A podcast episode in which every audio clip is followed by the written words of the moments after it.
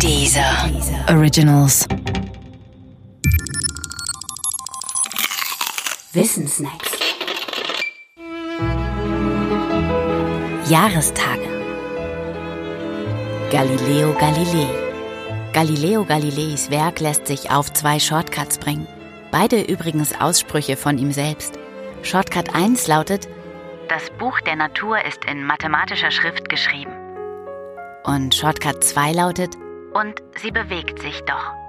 Der erste Shortcut ist für uns heute eine Selbstverständlichkeit. Nur dort, wo man auf Mathematik trifft, darf man auch auf Naturwissenschaft hoffen. Naturwissenschaft ohne Mathematik ist so unmöglich wie ein verheirateter Junggeselle. Aber das war nicht immer so. Denn auch die wissenschaftliche Methode musste erst entwickelt werden. Und einer ihrer Geburtshelfer ist Galileo Galilei. Galilei war nicht nur Physiker im heutigen Sinn und Philosoph, sondern auch Mathematiker. Er verstand es ausgezeichnet, Fragestellungen in Experimente umzuwandeln, dort dann Messungen vorzunehmen und die Messungen in mathematische Zusammenhänge zu kleiden. Sein Erfolg ließ ihn zu dem Schluss kommen, dass das Buch der Natur in mathematischer Schrift geschrieben sei. Wer es verstehen möchte, müsse diese Sprache erst einmal lernen und sich mit ihren Buchstaben vertraut machen. Ohne das Verständnis der mathematischen Sprache irre man in einem dunklen Labyrinth herum. Der zweite Shortcut, und sie bewegt sich doch, richtet sich gegen das ptolemäische Weltbild.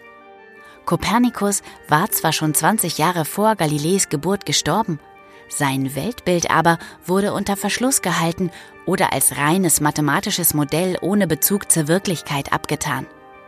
Für Kopernikus stand die Sonne im Mittelpunkt des Universums.